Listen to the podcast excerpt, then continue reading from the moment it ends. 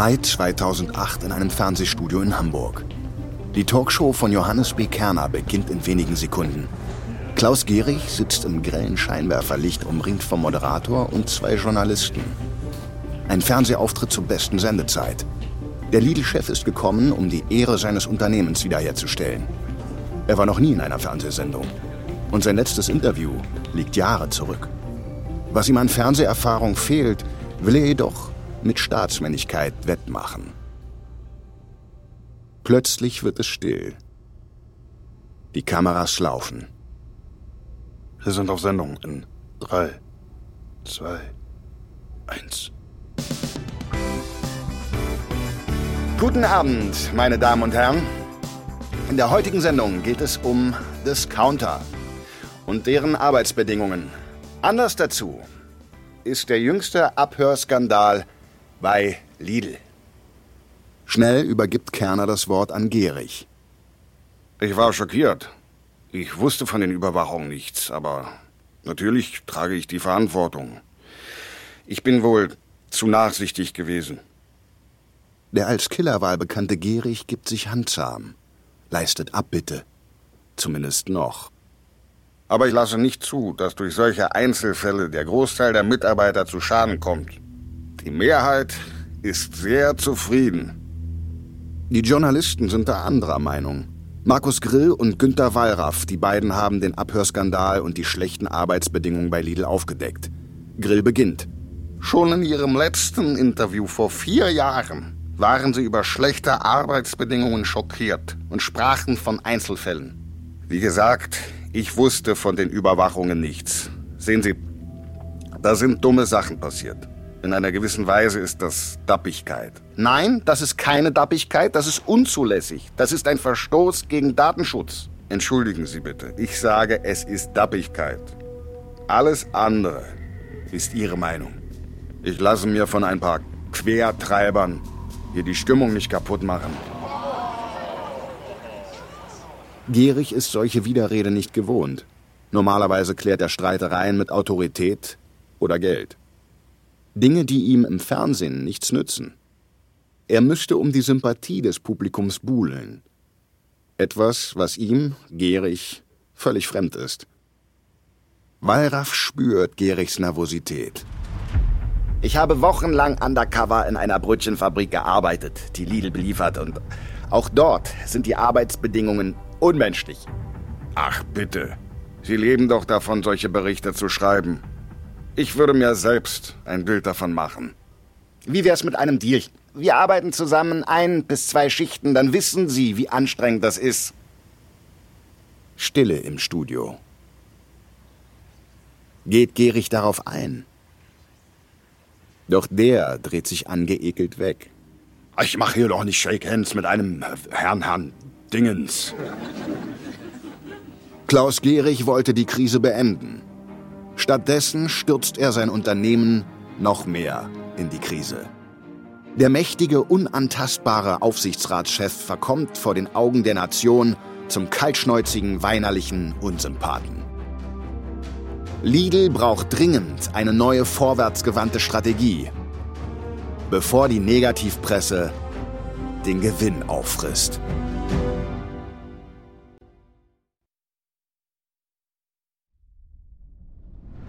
Ich bin Marc Ben Puch und das ist Kampf der Unternehmen von Wandery.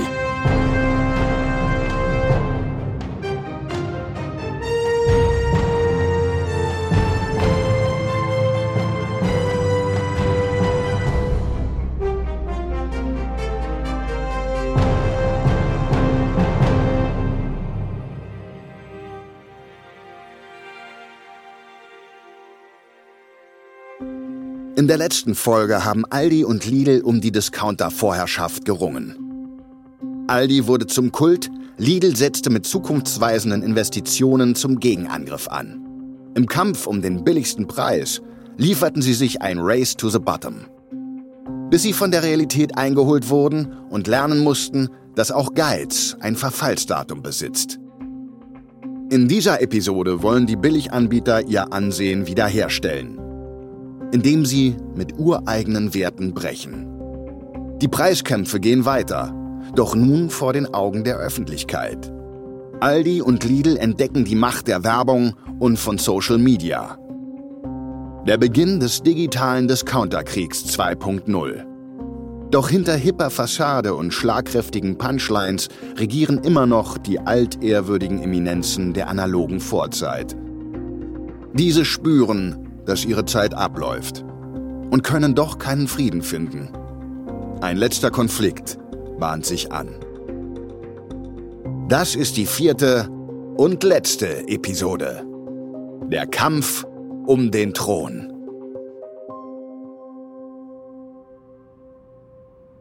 Ende 2008 in Mülheim. In einem Büro wartet eine junge Managerin, ein ehemaliges Top-Talent bei Lidl. Doch heute sitzt sie in der Zentrale von Aldi Süd für ein Bewerbungsgespräch. Die Aldi-Personalchefin betritt den Raum. Es entfaltet sich ein angenehmes Bewerbungsgespräch. Bis nach einigen Minuten die Personalerin den Stift aus der Hand legt und die junge Managerin streng fixiert. Zugegeben, Ihr Profil passt sehr gut zu uns. Aber lassen Sie mich abseits vom Protokoll fragen, warum wollen Sie zu Aldi? Wollen Sie eine korrekte oder die ehrliche Antwort? Ich schätze Ehrlichkeit. Lidl ist ein einziger Sauhaufen. Ein Himmelfahrtskommando. Wie meinen Sie das? Jeder bei Lidl weiß, Klaus Gehrig ist ein Getriebener. Der Mann kennt nur ein Ziel, Wachsen, wachsen, wachsen, um jeden Preis. Und dafür verbrennt er Milliarden. Bei der Expansion ins Ausland, bei neuen Produkten, bei neuen Filialen. Die Personalerin lehnt sich amüsiert zurück, überrascht von so viel Offenheit. Lidls Expansionsstrategie ist extrem riskant. Es geht Gehrig und auch Dieter Schwarz nur um Aldi. Nichts anderes. Die beiden haben sowas wie eine Aldi-Psychose. Und wohin diese Paranoia führt, hat man ja gesehen. Stichwort Abhörskandal. Ah ja, Gerichs Auftritt bei Kerner. Da war viel Schönes dabei. Nicht für Lidl. Geschäftsführer müssen heutzutage mehr sein als nur cholerische Schlipsträger. Sie sind Popstars der Wirtschaft. Was das betrifft, ist Gehrig kein Killerwahl, sondern eine flache Flunder. Die öffentliche Meinung ist wichtiger denn je geworden. Entsprechend war Klaus Gerichs TV-Auftritt eine Katastrophe mit Ansage. Er ist kein Steve Jobs, der die Menschen umgarnt und inspiriert. Und auch kein Daimler-Chef Dieter Zetsche, der selbstironisch vor die Kamera tritt. Doch Gehrig weiß, dass nichts so alt ist wie die Zeitung von gestern. Um den Abhörskandal vergessen zu machen, geht Lidl in die Offensive und startet eine beispiellose PR-Kampagne. Lidl lohnt sich. Eine 180-Grad-Wende in der Unternehmenskommunikation. Die Kampagne ist groß, laut und emotional. Werte wie Familie und Liebe werden mit Lidl-Produkten verknüpft. Ein aufwendiges und vor allem teures Unterfangen. Zum ersten Mal überhaupt macht ein Discounter opulente Fernsehwerbung. Doch das Risiko zahlt sich aus. Die Reaktionen auf die Kampagne sind euphorisch. Plötzlich spricht niemand mehr über den Abhörskandal, sondern über das süße Kind aus der TV-Werbung. Konkurrent Aldi beobachtet das sehr genau. Dort realisiert man, dass es hier um mehr geht als nur billige Schnäppchen. Lidl bringt sich mit der Kampagne in die Position, um Aldi endgültig einholen zu können. In Beliebtheit und Umsatz. Die Albrechts müssen reagieren und dafür von einem ihrer ältesten Credos abrücken. Aldi beginnt ebenfalls in Werbung zu investieren. Jedoch nicht allein. Aldi Nord und Aldi Süd bündeln wieder ihre Kräfte. 2019. Ein Aldi in Berlin. Zwischen den Regalen, wo normalerweise Kundinnen und Kunden nach Katzenstreu und Orangen suchen, lässt ein eingeölter Bodybuilder seine Muskeln spielen. Nur mit einem Hauch von Badehose und einem Schnauzer bekleidet. Und einem Sombrero auf dem Kopf. Daneben steht ein junger Mann in Lederjacke. Heute so wie es früher war. Zum Aldi-Preis. Hier hat Opa schon gespart. zum Aldi-Preis. Das ist kein normaler Shoppingtag bei Aldi. Heute ist der Discounter ein Filmstudio. Die Kulisse für ein Musikvideo. Ein gemeinsamer Vorstoß von Aldi Nord und Aldi Süd. Viele haben es probiert, doch der Erfinder von günstig, das sind wir. Aldi. Aldi.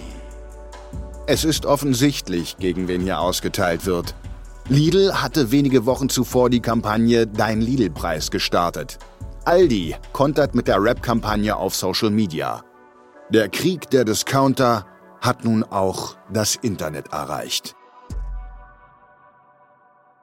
Der Schulterschluss von Nord und Süd beschränkt sich nicht auf Internetwerbung, sondern umfasst auch Kino- und TV-Spots. Der finale Beweis, dass die Albrechts um ihre Marktführerschaft fürchten. Lidl wird nicht mehr nur als Konkurrent, sondern als Bedrohung wahrgenommen. Es entbrennt ein Kampf um eine wichtige Zielgruppe. Die Millennials.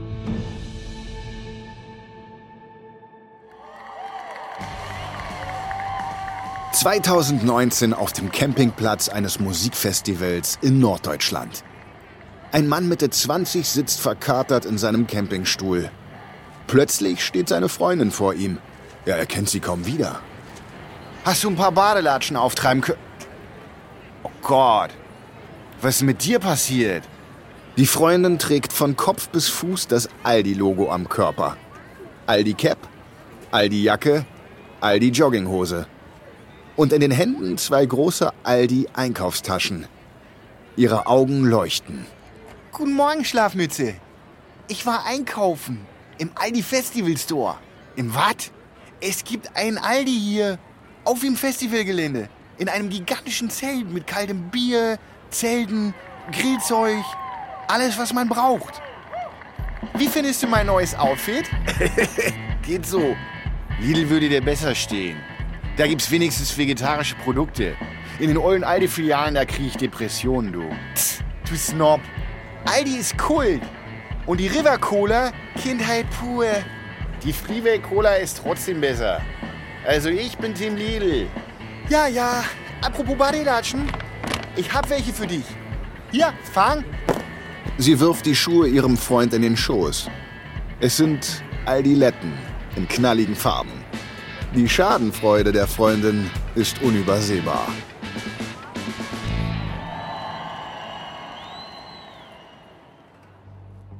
Um die Gunst der jungen Zielgruppe zu gewinnen, investieren beide Discounter in gigantische Pop-up-Stores und emotionale Online-Begleitkampagnen. Ein immenses Verlustgeschäft. Aber darum geht es nicht.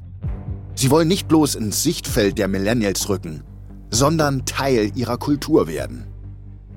2019 geht schließlich Aldis Rap-Video durch die Decke. Der Startschuss für den Internet-Beef der Superdiscounter. Doch Lidl, der ehemalige Windschling aus Neckars-Ulm, strotzt vor Selbstbewusstsein. Mit einem besonderen Internetspot will Lidl den alten Herren aus Essen den Thron streitig machen. Spieglein, Spieglein an der Wand, wer ist der günstigste im ganzen Land? Aldi ist der günstigste, meine Königin. Aber hinter den sieben Bergen, da gibt es Lidl. Und Lidl ist viel günstiger. All die anderen erzählen Märchen, denn nur Lidl lohnt sich. Lidl setzt damit erstmals auf vergleichende Werbung, die in Deutschland lange verboten war. Aldi kontert mit einem Prospekt mit einem prall gefüllten Einkaufswagen. Die Botschaft? Bei Aldi zahlst du für einen vollen Einkauf knapp drei Euro weniger als bei Lidl. Eine Kampfansage. In Neckars-Ulm reagiert man prompt mit einer zweiseitigen Anzeige in der Bildzeitung. Ebenfalls mit vollem Einkaufswagen, doch nun behauptet Lidl, ganze 11 Euro günstiger zu sein als Aldi. Bevor die Albrechts reagieren können, pfeift von der Seitenlinie die Wettbewerbszentrale. Im Aldi-Prospekt war nicht nachvollziehbar, welche Waren genau gekauft wurden, was eine Unterlassung zur Folge hat. Lidl hingegen darf seinen Prospekt weiter veröffentlichen. Aber es wurde auch in Neckars-Ulm getrickst. Vor Veröffentlichung des Prospekts wurden die beworbenen Artikel gezielt reduziert, um die Preise danach wieder anzuheben. Ein Preiskrieg, den die Discounter wie gewohnt auf den Rücken der Erzeugerinnen und Erzeuger austragen. Zu Lasten von Mensch, Tier und Ertrag. Es geht um den Fortbestand ganzer Branchenzweige, die ihre Frischwaren zu gnadenlosen Discountpreisen abgeben müssen. Zustände, die auch die Bundesregierung nicht mehr ignorieren kann.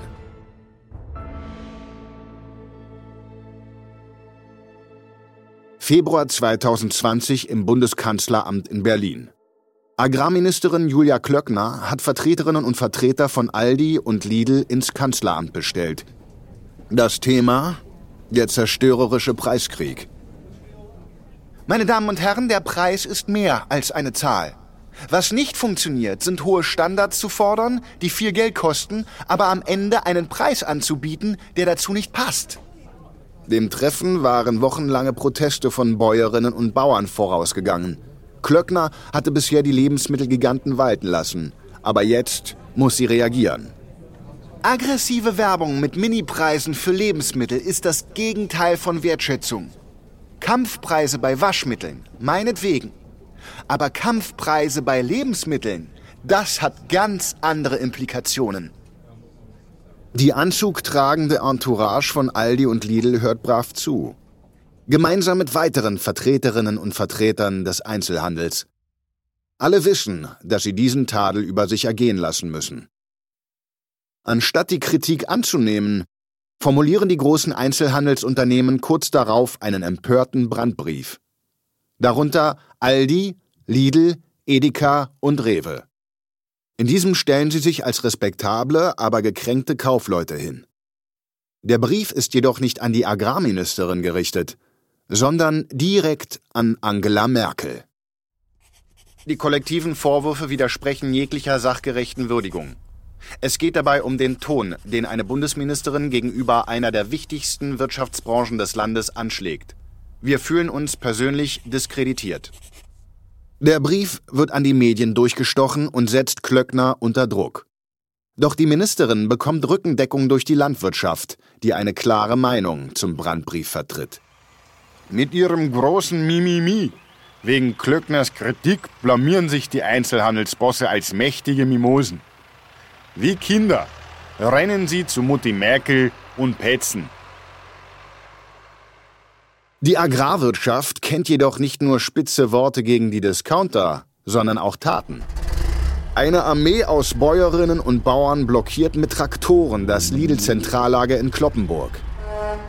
Kilometerlange Lkw-Schlangen und leere Regale in einigen Lidl-Filialen in Niedersachsen sind das Ergebnis. Lidl-Chef Gierig weiß mit harten Bandagen zu kämpfen, doch er scheut auch nicht davor zurück, Probleme mit Geld zu lösen. Er ruft direkt bei den Protestierenden an und sichert der Agrarwirtschaft 50 Millionen Euro zu. Sehr zur Freude der Agrarwirtschaft. Zum Entsetzen von Aldi. Durch den Abhörskandal, die Bauernproteste und die erfolgreiche Medienoffensive haben Aldi und Lidl wichtige Lektionen gelernt. Große Probleme lassen sich mit großen Geldscheinen lösen. Und nichts ist so vergänglich wie schlechte Publicity. Künstlich generierter Kultstatus gepaart mit Witz und frechen Seitenhieben werden zum neuen Markenzeichen. Nach außen sind die Discounter jung und hip, am Puls der Zeit. Doch nicht in den Chefetagen. Dort bahnt sich nach Jahrzehnten ein Generationenwechsel an. Einer, der die schlimmsten Albträume der Albrechts wahr werden lässt.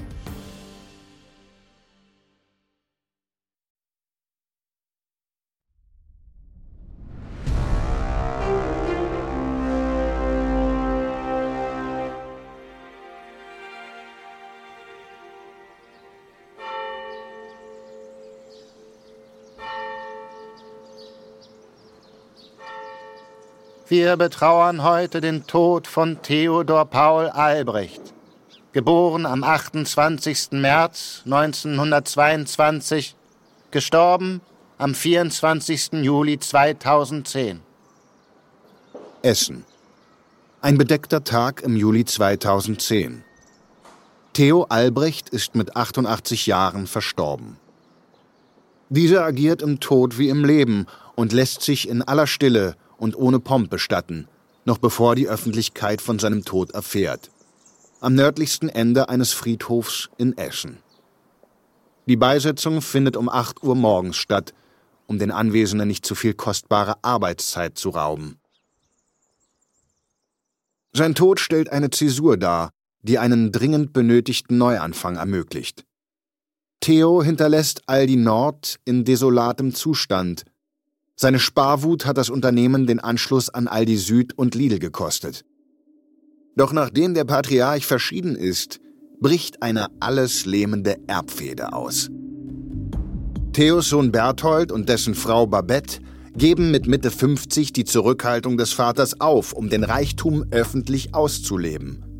Sie fahren teure Oldtimer, hängen sich Kunstwerke an die Wände und zeigen sich auf extravaganten Veranstaltungen.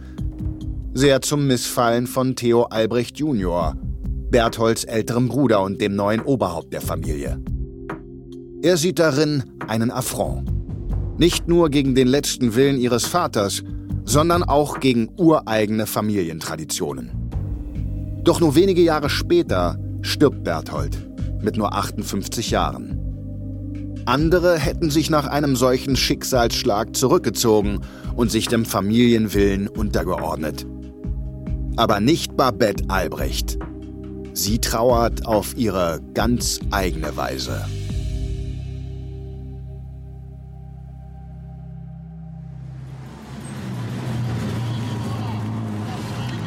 2013, Brescia in Norditalien.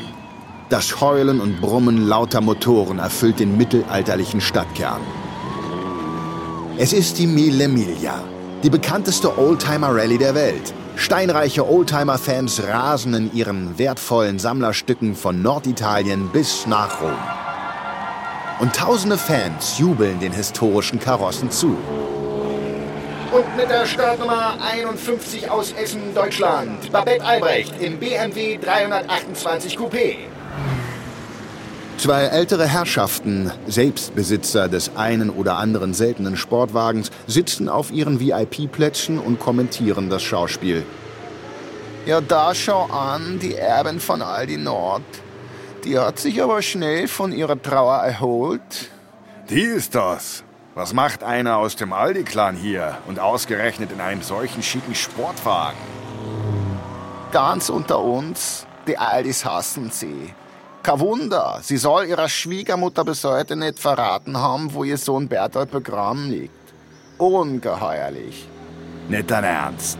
So wie die um die Kurven brettert, scheint sich der Gram in Grenzen zu halten. Finde ich ganz schön geschmacklos, so kurz nach dem Tod. Hm, irgendwie aber auch ganz anrührend. Berthold hatte sich für die Rallye angemeldet. Also bevor er, du weißt schon, Babette fährt heute für ihn. In seinem Gedenken. Also fahren kann die gute ja. Das muss man ihr lassen. Babette Albrecht wusste schon immer, was sie will. Ihre Ausbildung zur Arzthelferin bricht sie ab. Stattdessen mischt sie sich gezielt unter die Reichen und Schönen auf Sylt.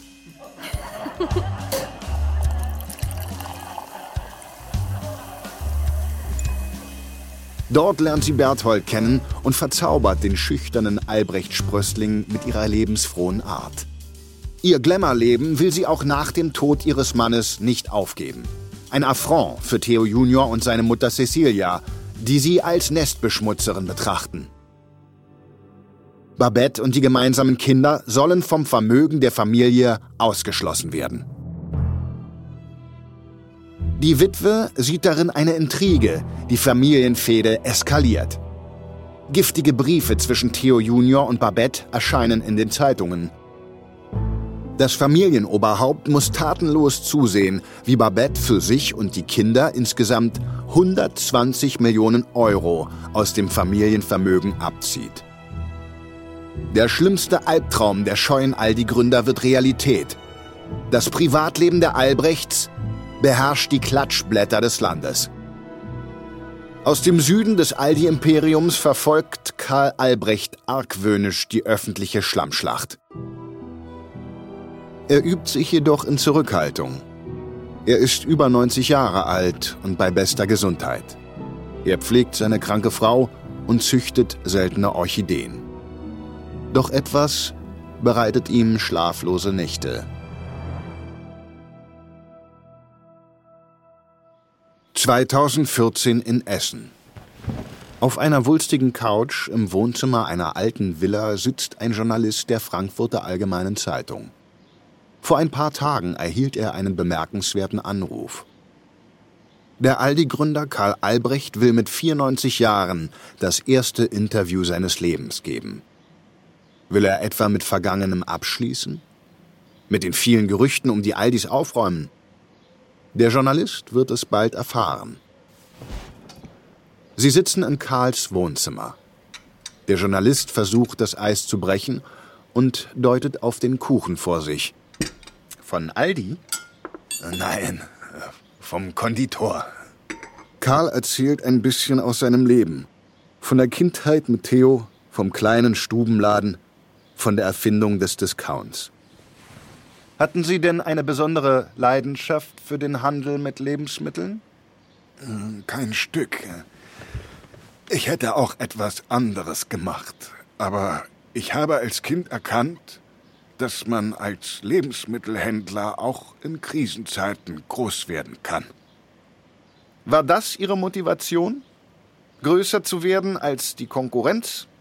Größer als die Filialisten? Karls Miene wird ernst. Ja, ich wollte groß werden. Egal, wie Sie mich beschimpft haben. Ich wollte groß werden. Wie fühlt es sich an, dass bald ein anderer der Größte sein könnte? Ihr ewiger Konkurrent? Lidl? Karl blickt seinem Gegenüber ernst in die Augen. Doch dann ringt er sich ein verschmitztes Lächeln ab. Ohne Lidl wären wir eingeschlafen. Nach dem Vorgespräch vereinbaren die beiden Männer, sich zeitnah wiederzutreffen. Um in die Tiefe zu gehen. Um Karls Beweggründe zu erörtern. Vielleicht sogar seine Geheimnisse. Doch einige Tage nach dem Treffen erhält der Journalist einen überraschenden Anruf. Karl Albrecht kann leider nicht am geplanten Treffen teilnehmen. Er ist am 16. Juli verstorben. Karl Albrecht hat zu lange gewartet. Was er der Welt auch erzählen wollte, nimmt er nun mit ins Grab. Ein Grab auf demselben Friedhof, wo auch sein Bruder Theo bestattet liegt. Jedoch am südlichen Ende. So bleiben sich die Albrechts treu und nah bis in den Tod. Eine Ära findet ihr Ende aber auch der Kampf der Unternehmen? Klaus Gehrig zeigt nach dem Tod von Karl Albrecht seine sanfte Seite. Ohne Aldi wäre auch Lidl eingeschlafen.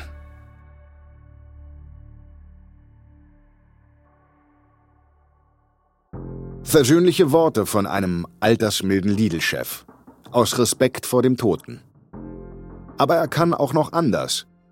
Der einstige Killerwal krallt sich verbissen an die Lidl-Spitze. Offiziell soll Gehrig mit 75 Jahren die Leitung des Unternehmens abgeben. Doch insgeheim will er bis 85 bleiben. Dieter Schwarz passt diese Machtversessenheit ganz und gar nicht. Er drängt auf Gerichs Abtritt mit 75 und stellt ihm ungefragt einen Nachfolger zur Seite. Doch so einfach lässt Gehrig nicht von der Macht ab und fördert wiederum seine eigenen Schützlinge, eine Reihe junger Topmanagerinnen. Nach mehreren fragwürdigen Entlassungen wird auch die Presse auf den schwelenden Machtkampf aufmerksam. Nach Jahrzehnten der eisernen Verschwiegenheit zerren nun ausgerechnet Schwarz und Gehrig Lidl ans Licht der Öffentlichkeit. 2021 spricht Patriarch Dieter Schwarz schließlich ein Machtwort.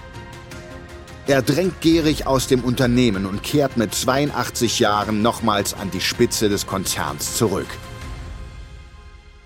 Temporär, bis er Lidl in vertrauensvolle, aber familienfremde Hände geben kann. Somit imitiert Schwarz ein letztes Mal die Aldi-Brüder, bevor er sich endgültig in den Hintergrund zurückzieht. Dieter Schwarz ist der Last Man Standing. Er hat die großen Pioniere des Discounthandels Karl und Theo Albrecht überlebt. Er hat sein eigenes Unternehmen vor dem Einfluss Klaus Gerichs befreit. Aber konnte sein kleines Lidl aus Neckars-Ulm auch die übermächtigen Aldi-Ketten aus Essen und Mülheim schlagen? In gewisser Weise. Lidl steht 2020 international auf Platz 4 der größten Lebensmittelhandelskonzerne. Aldi Nord und Süd zusammengenommen landen auf Platz 6. International hat David also seinen Goliath bezwungen. In Deutschland überholte Lidl den Konkurrenten erstmals 2021 in den Bereichen Beliebtheit, Flächenproduktivität und Wachstum. Aber nicht nach Größe oder Umsatz. Aber Lidl blinkt auch in Deutschland links auf die Überholspur. Und je größer die Scheinwerfer im Rückspiegel werden, desto mehr verdichten sich Gerüchte über eine mögliche Aldi-Fusion. Womit sich der Kreis der Gründerära endgültig schließen würde.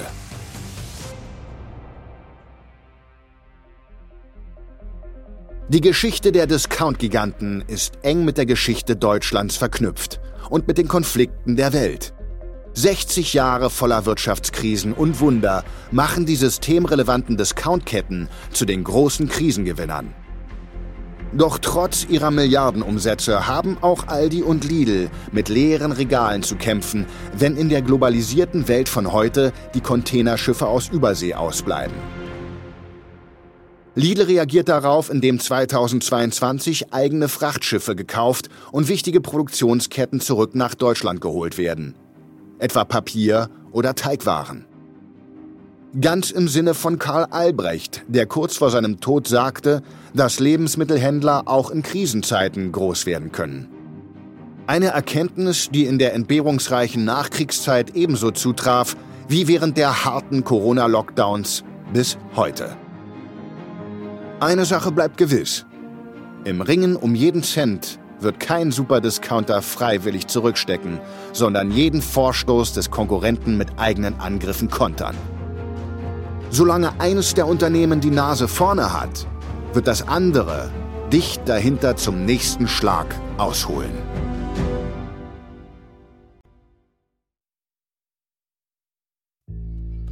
Das ist Kampf der Unternehmen von Wandery. Ich hoffe, euch hat diese Episode gefallen.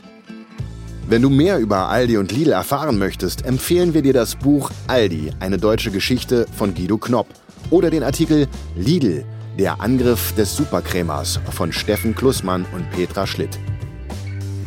Ein Hinweis zu den Dialogen, die du gehört hast. Wir wissen natürlich nicht genau, was gesprochen wurde. Alle Dialoge basieren nach bestem Wissen auf unseren Recherchen.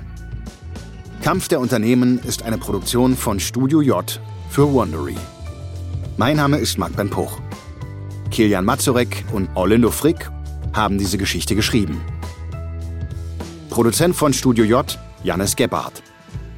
Das Sounddesign haben Julius Hofstetter und Sofian Auder gemacht. Für Wondery Producer Patrick Fiener und Tim Kehl.